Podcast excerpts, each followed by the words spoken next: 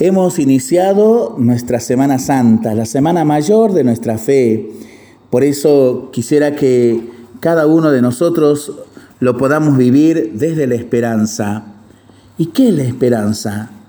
Nos dice el venerable cardenal Eduardo Piroño. La esperanza es actividad, es creación. No es simplemente cruzarnos de brazos y esperar tiempos mejores cada uno de nosotros tiene que hacer algo, hombres nuevos, crear una sociedad nueva, crear un hombre nuevo, crear estructuras nuevas, no esperar que nos vengan caídas desde arriba. La esperanza es esencialmente compromiso, es actividad, es creación. Esperar es caminar, esperar es comprometerse.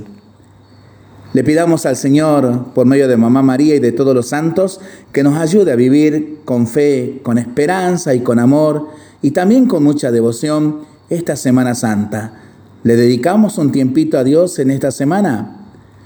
Para pensarlo y para rezarlo en familia y entre amigos, ¿no? Mientras lo hacemos, pedimos al Señor su bendición para este día y para esta semana que iniciamos. Le seguimos pidiendo por el fin de la pandemia, de las guerras y por el buen tiempo para nuestras vidas, nuestros animalitos y nuestros campos. Y nosotros responsablemente nos cuidamos y nos comprometemos a ser verdaderos instrumentos de paz.